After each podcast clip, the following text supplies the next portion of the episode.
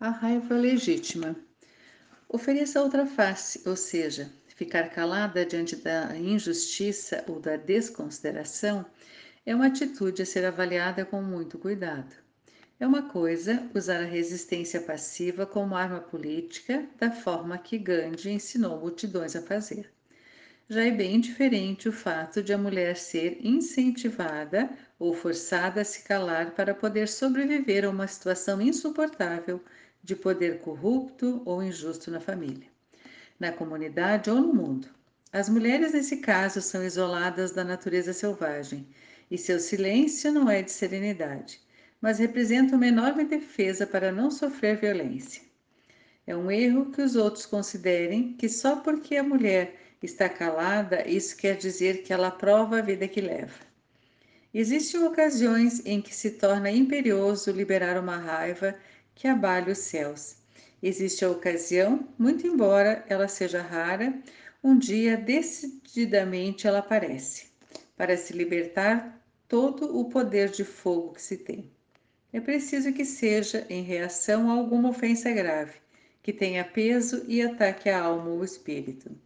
Todos os outros caminhos razoáveis para a mudança devem ser tentados primeiro.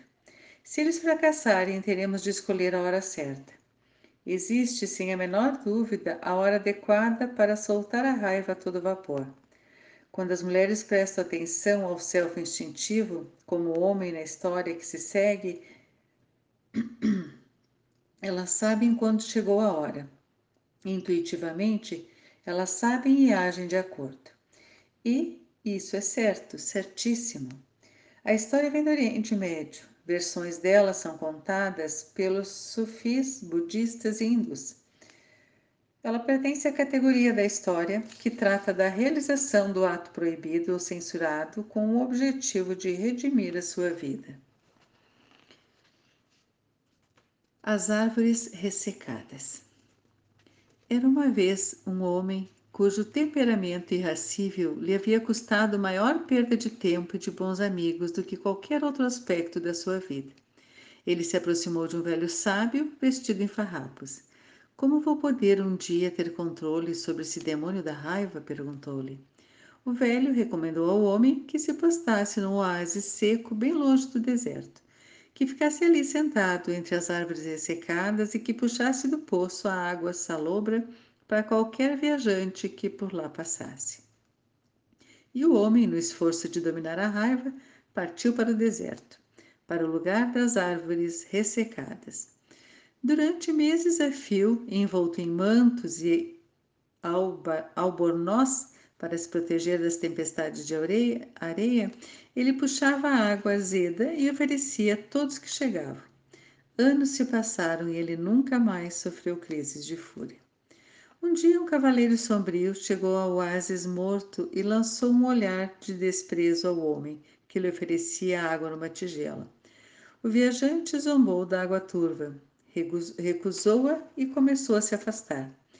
O homem que oferecia água foi acometido de uma fúria repentina, tanto que ficou cego de raiva e, puxando o viajante de cima do camelo, matou-o ali mesmo. Que horror! Ele ficou imediatamente aflito por ter sido dominado pela raiva. E vejam ao que ela o havia levado. De repente surgiu outro cavaleiro a, cavaleiro a grande velocidade e ele examinou o rosto do morto. Graças a Allah, você matou o homem que estava indo assassinar o rei. Nesse momento, a água turva do oásis tornou-se límpida e doce, e as árvores ressecadas do oásis reverdeceram e irromperam em jubilosa floração. Interpretamos esse conto em termos simbólicos. Não se trata de uma história sobre assassinatos, trata-se de uma lição para que não liberemos a raiva indiscriminadamente, mas na hora certa. A história começa quando o homem aprende a oferecer água, a vida, mesmo sob condições de seca. Oferecer a vida é um impulso inato na maioria das mulheres. Elas são muito competentes nessa tarefa, a maior parte do tempo. No entanto, existe também a hora do acesso que vem das entranhas, a hora da raiva acertada, da fúria legítima. Muitas mulheres são sensíveis como a areia. é sensível à onda, como as árvores são sensíveis à qualidade do ar. Como uma loba pode ouvir o passo de um outro animal, entrando em seu território de mais de um quilômetro de distância. O magnífico dom das mulheres com essa sintonia consiste em ver, ouvir, pressentir, receber e transmitir imagens, ideias e sentimentos com a velocidade de um raio. A maioria das mulheres consegue sentir as alterações mais sutis no temperamento de uma pessoa, consegue ler expressões faciais e corporais, sendo essa a capacidade chamada de intuição, e muitas vezes a partir de uma infinidade de pistas minúsculas que se reúnem para lhe dar informação. Sabe o que está passando na cabeça dos outros. Para poder usar esses talentos selvagens, as mulheres mantêm-se abertas a todas as coisas. E é essa mesma abertura que deixa vulneráveis suas fronteiras, expondo-as a danos ao espírito. Como homem na história, a mulher pode ter o mesmo problema em grau mais ou menos intenso. Ela pode sustentar uma forma de raiva pulverizada que a força a criticar, criticar, criticar. A força a criticar, criticar, criticar. A usar a frieza como uma anestesia ou ainda a dizer doces palavras quando no fundo quer punir ou depreciar. Ela pode impor sua própria vontade àqueles que dela dependem, ou pode ameaçá-los com o término do relacionamento ou do afeto. Ela pode se refriar nos elogios, ou mesmo deixar de reconhecer o mérito devido e, em geral, ter uma atitude reveladora de danos aos instintos. Parte-se do pressuposto de que a pessoa que trata os outros dessa maneira está sofrendo uma agressão violenta dentro da sua própria psique, por parte de um demônio que age exatamente da mesma forma com ela. Muitas mulheres que sofrem desse problema resolvem mergulhar numa campanha de purificação, não ser mais mesquinhas e ser simpáticas, mais generosas. Isso é válido e muitas vezes representam um alívio para os que a cercam, desde que ela não se identifique em excesso com o fato de ser uma pessoa dadivosa, como homem na história. Ele está lá no oásis e, ao servir os outros, começa a se sentir cada vez melhor. Ele passa a se identificar com a serenidade, com a mesmice da sua vida. Da mesma forma, a mulher que evita todas as confrontações começa a se sentir melhor. Essa sensação é, porém, temporária, não é esse aprendizado que procuramos. Queremos aprender a decidir quando permitir a raiva justa e quando não. Essa história não trata do esforço para alcançar a santidade. Ela trata de saber quando agir de um modo selvagem e integrado.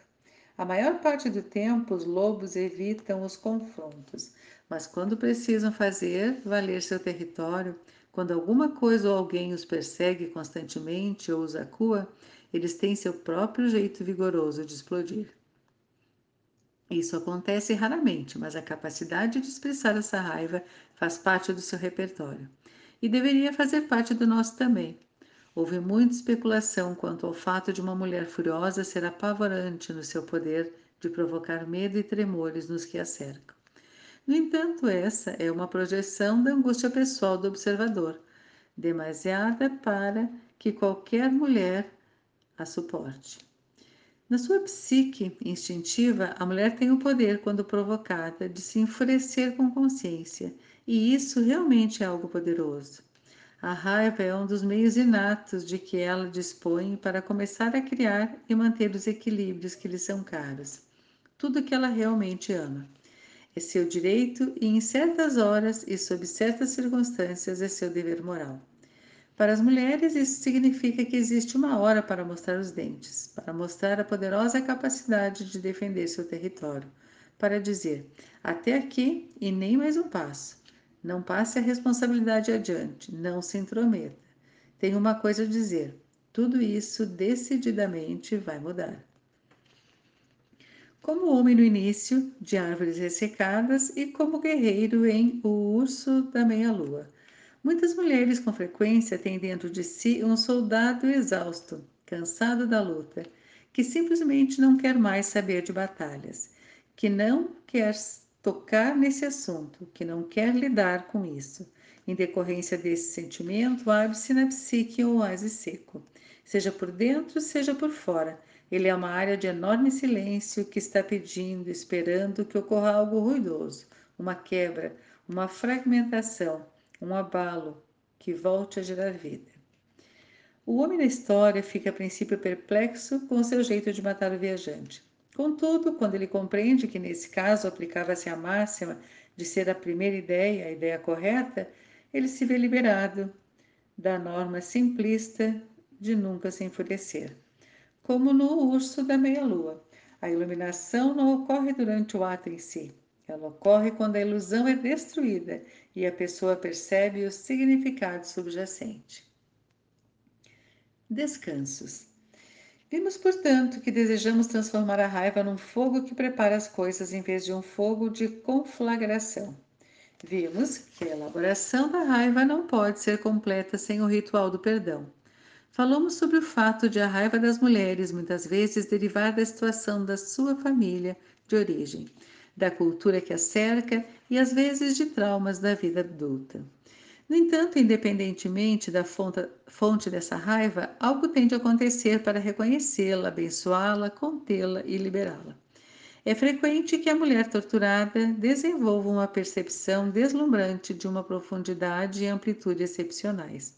Embora eu nunca fosse desejar que alguém sofresse tortura a fim de aprender os meandros secretos do inconsciente, o fato é que ter sobrevivido a uma repressão brutal faz com que surjam dons que compensam e protegem. Nesse sentido, a mulher que levou uma vida torturante e nela mergulhou fundo dispõe, sem a menor dúvida, de uma profundidade incalculável. Apesar dela ter alcançado essa profundidade através da dor, se ela tiver cumprido a árdua tarefa de se agarrar à consciência, ela terá uma profunda e próspera vida da alma e uma feroz crença em si mesma, independentemente de eventuais hesitações do ego. Há uma época na nossa vida, geralmente na metade da vida, em que precisamos tomar uma decisão, possivelmente a decisão psíquica mais importante para a nossa vida futura, a respeito de nos tornarmos amargas ou não. As mulheres costumam chegar a esse estágio pouco antes ou pouco depois dos 40 anos. Elas estão num ponto em que estão cheias até a raiz dos cabelos, em que para elas chega, em que isso foi a gota d'água, em que estão irritadas a ponto de explodir. Seus sonhos de quando tinham 20 anos podem estar jogados de qualquer jeito.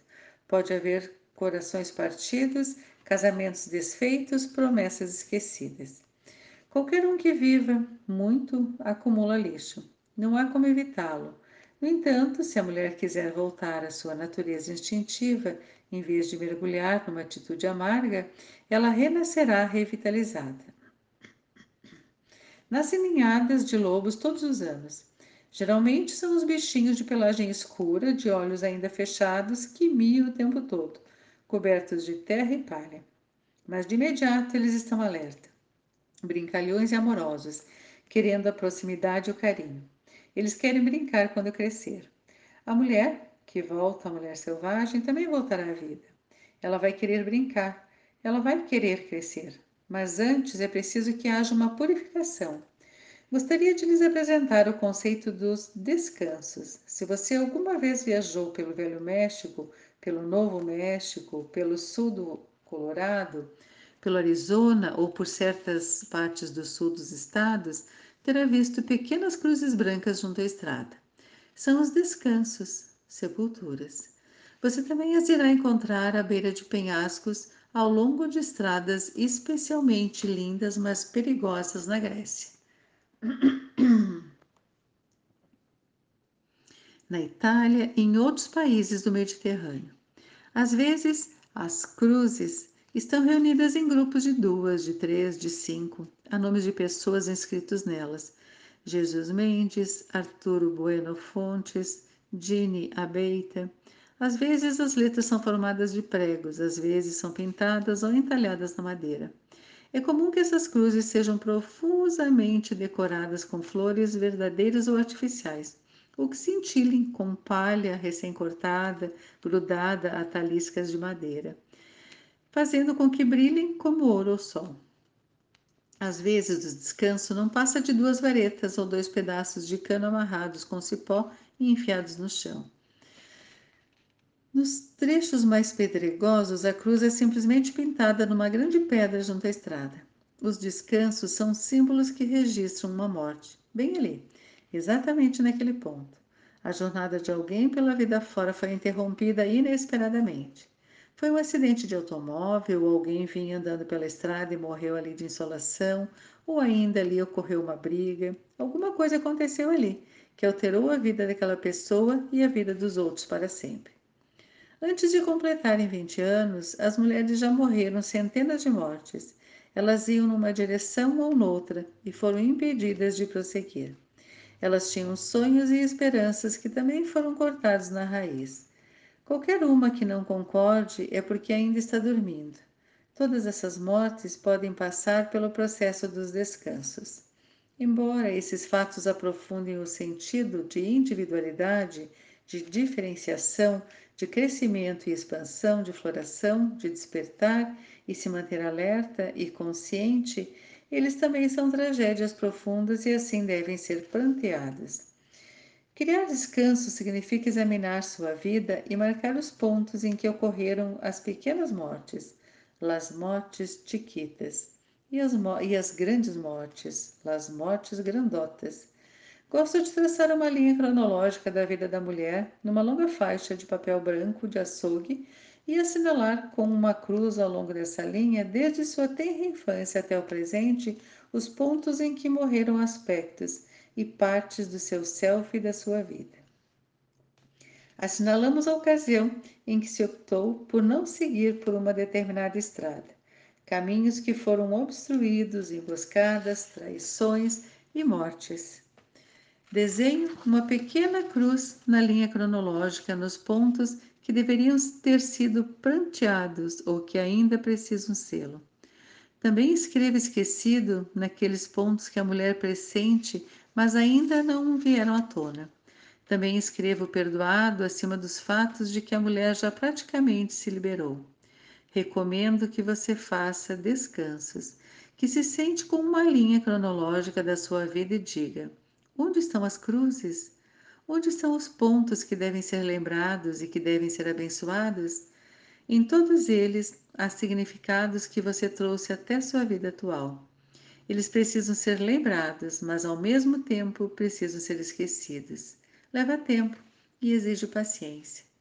Lembre-se de que no urso da meia-lua, a mulher disse uma oração e conseguiu sepultar os mortos órfãos. É isso o que fazemos nos descansos. Descansos é uma técnica consciente que se compadece dos mortos órfãos da psique e lhes presta homenagem, sepultando-os afinal. Seja boa para si mesma e crie descansos, sepulturas para aqueles seus aspectos que estavam a caminho de algum lugar, mas que nunca chegaram. Descansos assinalam os locais das mortes, os tempos sombrios, mas eles também são cartas de amor ao seu sofrimento. Eles são transformadores. Há muitas vantagens em empreender certas coisas à terra para que elas não saiam nos perseguindo. Há muitas vantagens em sepultá-las. O instinto ferido e a raiva. As mulheres e os homens costumam tentar atribuir um final a antigos episódios, dizendo: eu, ele, ela, eles deram o melhor de si. No entanto, dizer que eles deram o melhor de si não equivale ao perdão. Mesmo que seja verdade, essa afirmação peremptória elimina a possibilidade da cura. É como quando se aplica um torniquete acima de um ferimento profundo. Deixar o torniquete no lugar, depois de algum tempo, causa gangrena, por falta de circulação. Negar a raiva e a dor não funciona. Se a mulher sofreu danos no seu instinto, ela costuma se deparar com alguns desafios relacionados à raiva. Em primeiro lugar, ela tem problemas para reconhecer invasores. É lenta na percepção de violações do seu território e não se dá conta da própria raiva até que esteja dominada por ela. Como homem no início de as árvores ressecadas, sua fúria se abate sobre ela como uma espécie de emboscada. Essa demora resulta de danos aos instintos provocados por exortações às meninas para que não percebam desavenças, para que tentem criar a paz a todo custo, para que não se intrometam e suportem a dor até que tudo se acalme ou se disperse por algum tempo. A atitude típica dessas mulheres consiste em não agir em sintonia com a raiva na hora certa. Talvez se adiantando ou tendo uma reação retardada semanas, meses ou mesmo anos mais tarde, ao perceber o que deveriam ou poderiam ter dito ou feito. Geralmente, isso não resulta de timidez ou de introversão, mas de um excesso de raciocínio, de um esforço exagerado no sentido de ser simpática e de uma falta de ação por impulso. A alma, alma selvagem sabe quando e como agir se ao menos a mulher lhe der atenção. A reação correta contém percepção acrescida de quantidades adequadas de compaixão e de força. O instinto prejudicado deve ser restaurado através da aplicação e imposição de limites definidos e da prática de respostas firmes e, quando possível, generosas, mas mesmo assim sólidas. A mulher pode enfrentar dificuldades para liberar sua raiva, mesmo quando isso prejudica sua própria vida, mesmo quando a raiva faz com que ela não se livre de acontecimentos passados há anos como se tivessem ocorrido ontem. Repisar eventos traumatizantes com alguma intensidade por um certo tempo é muito importante para a cura.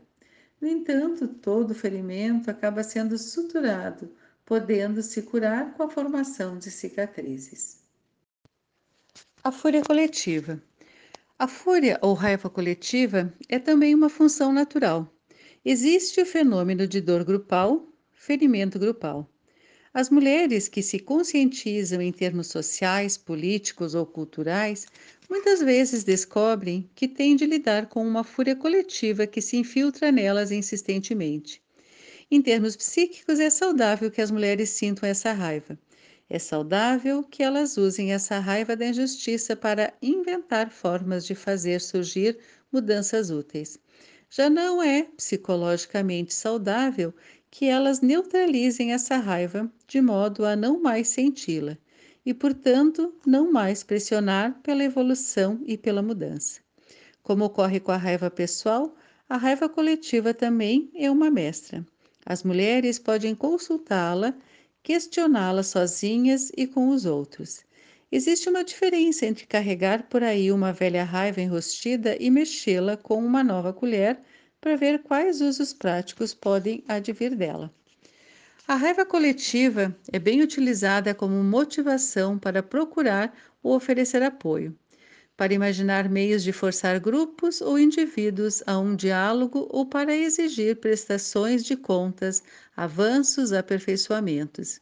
Esses são processos adequados nos modelos das mulheres que chegam à conscientização de como se importam com o que é essencial e importante para elas.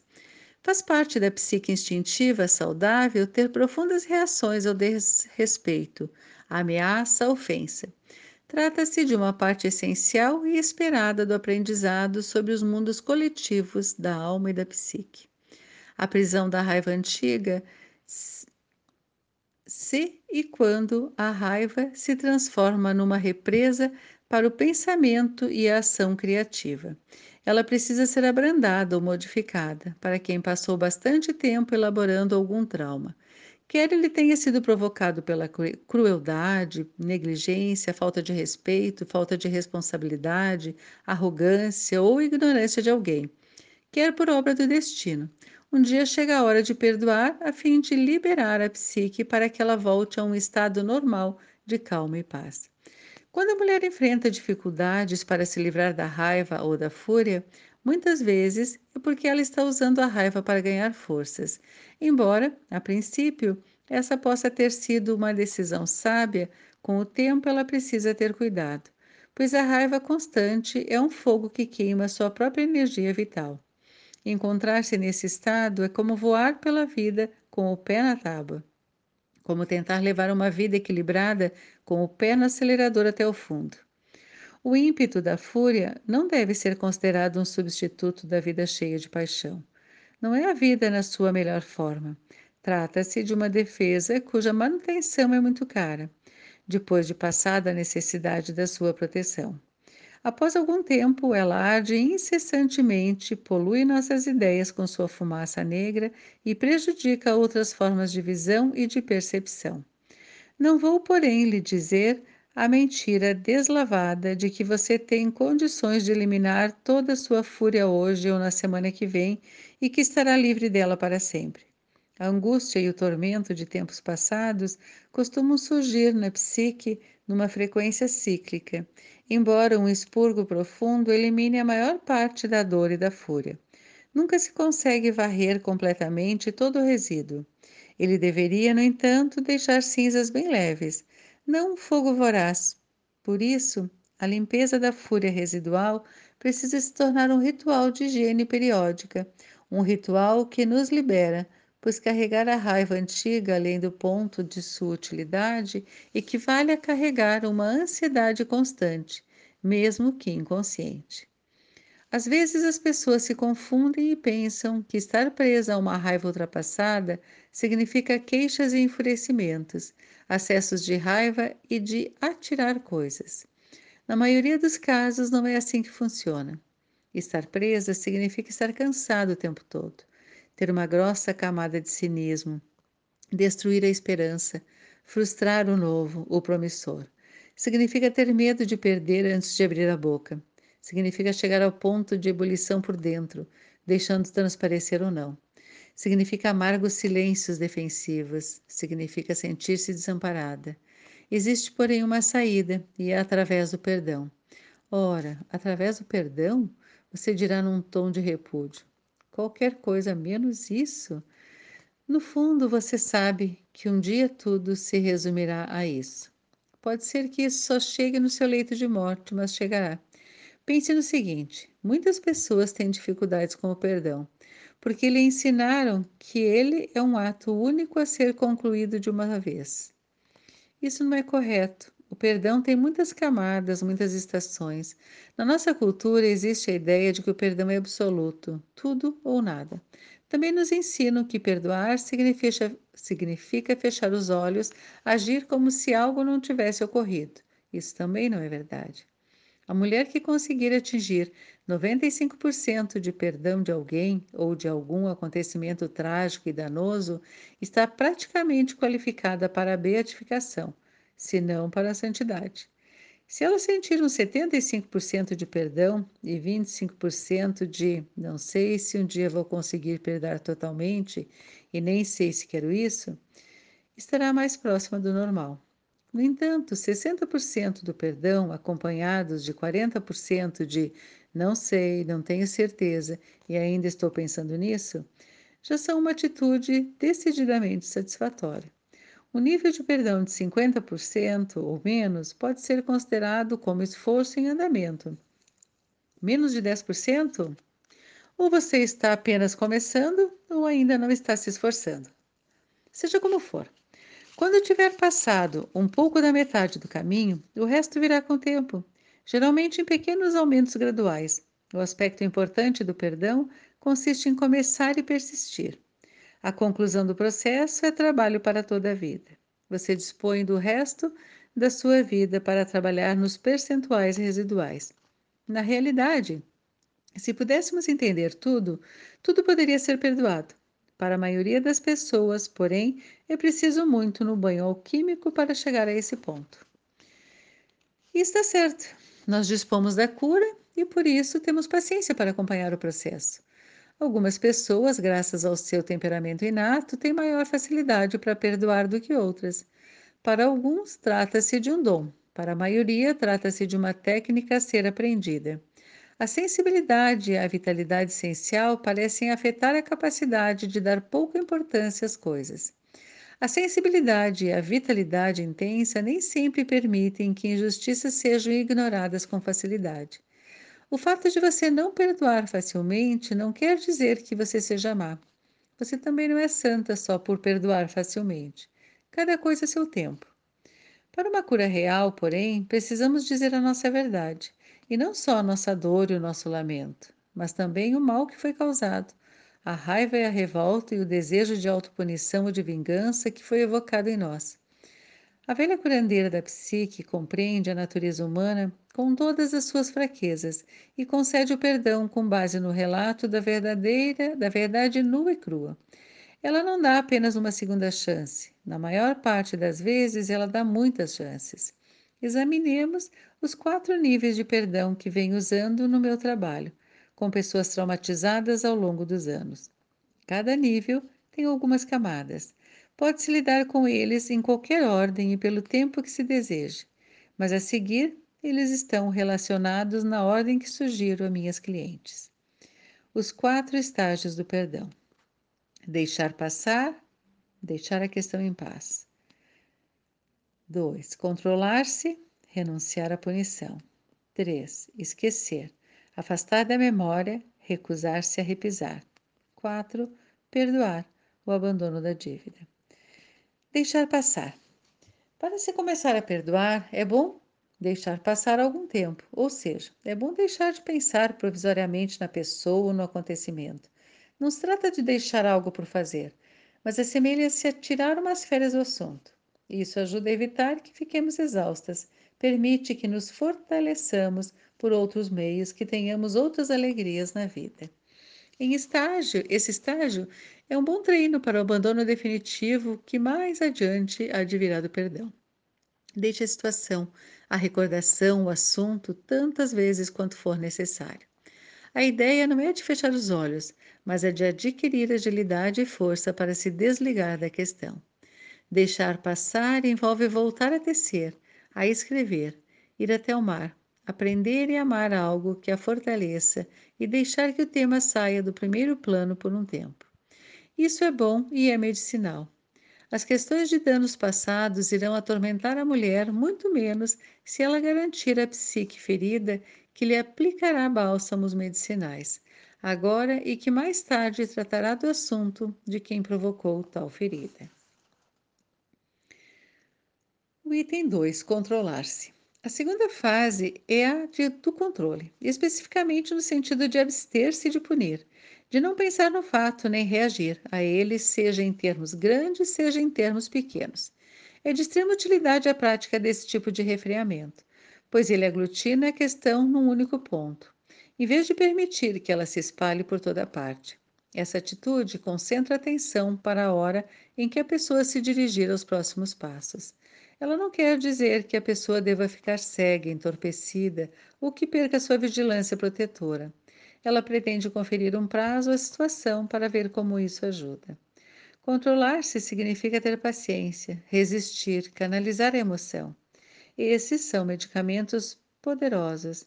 Faça tanto quanto puder. Esse é um regime de purificação. Você não precisa fazer tudo. Você pode escolher um aspecto como o da paciência e praticá-lo.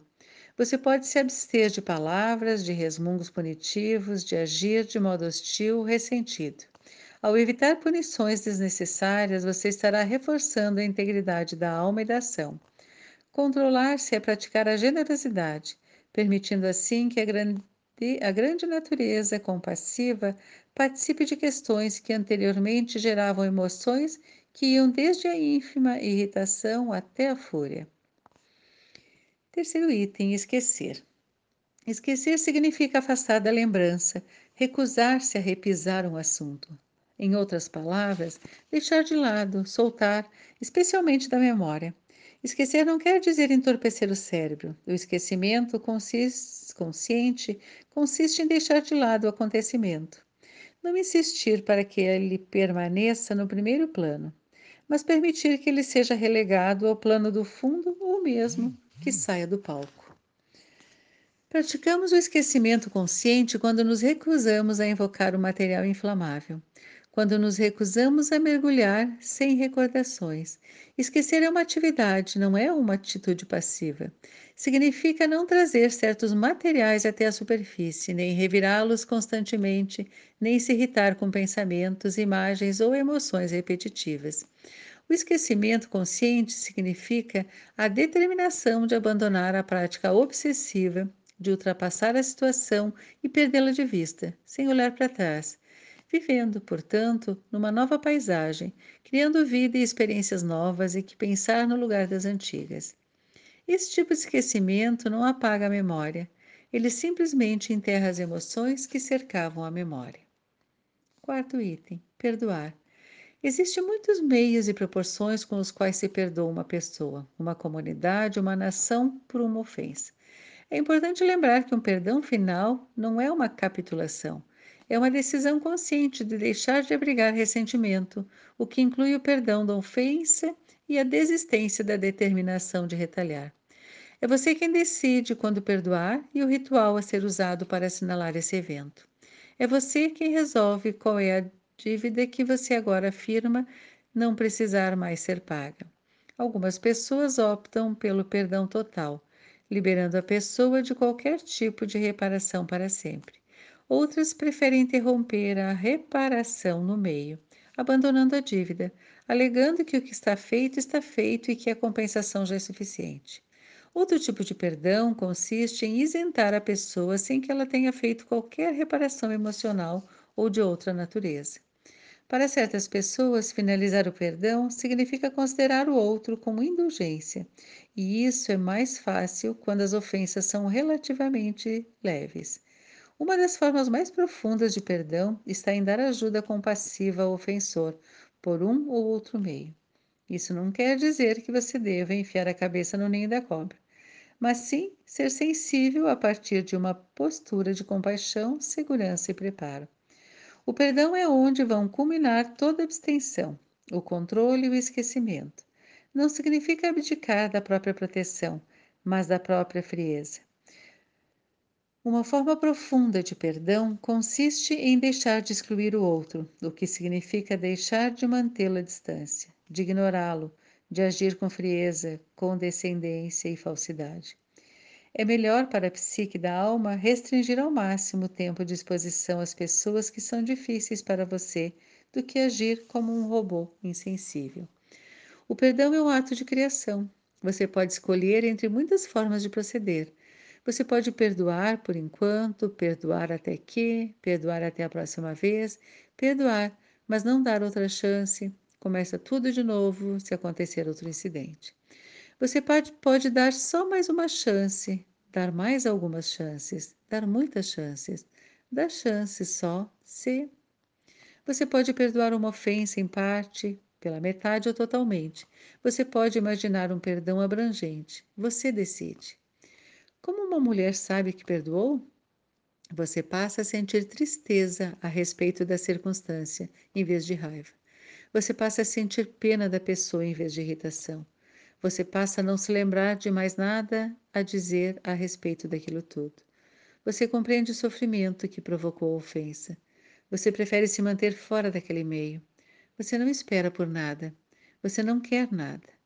Não há no seu tornozelo nenhuma armadilha de laço que se estende desde lá longe até aqui. Você está livre para ir e vir. Pode ser que tudo não tenha acabado e viveram felizes para sempre mas sem a menor dúvida, existe de hoje em diante um novo era uma vez à sua espera.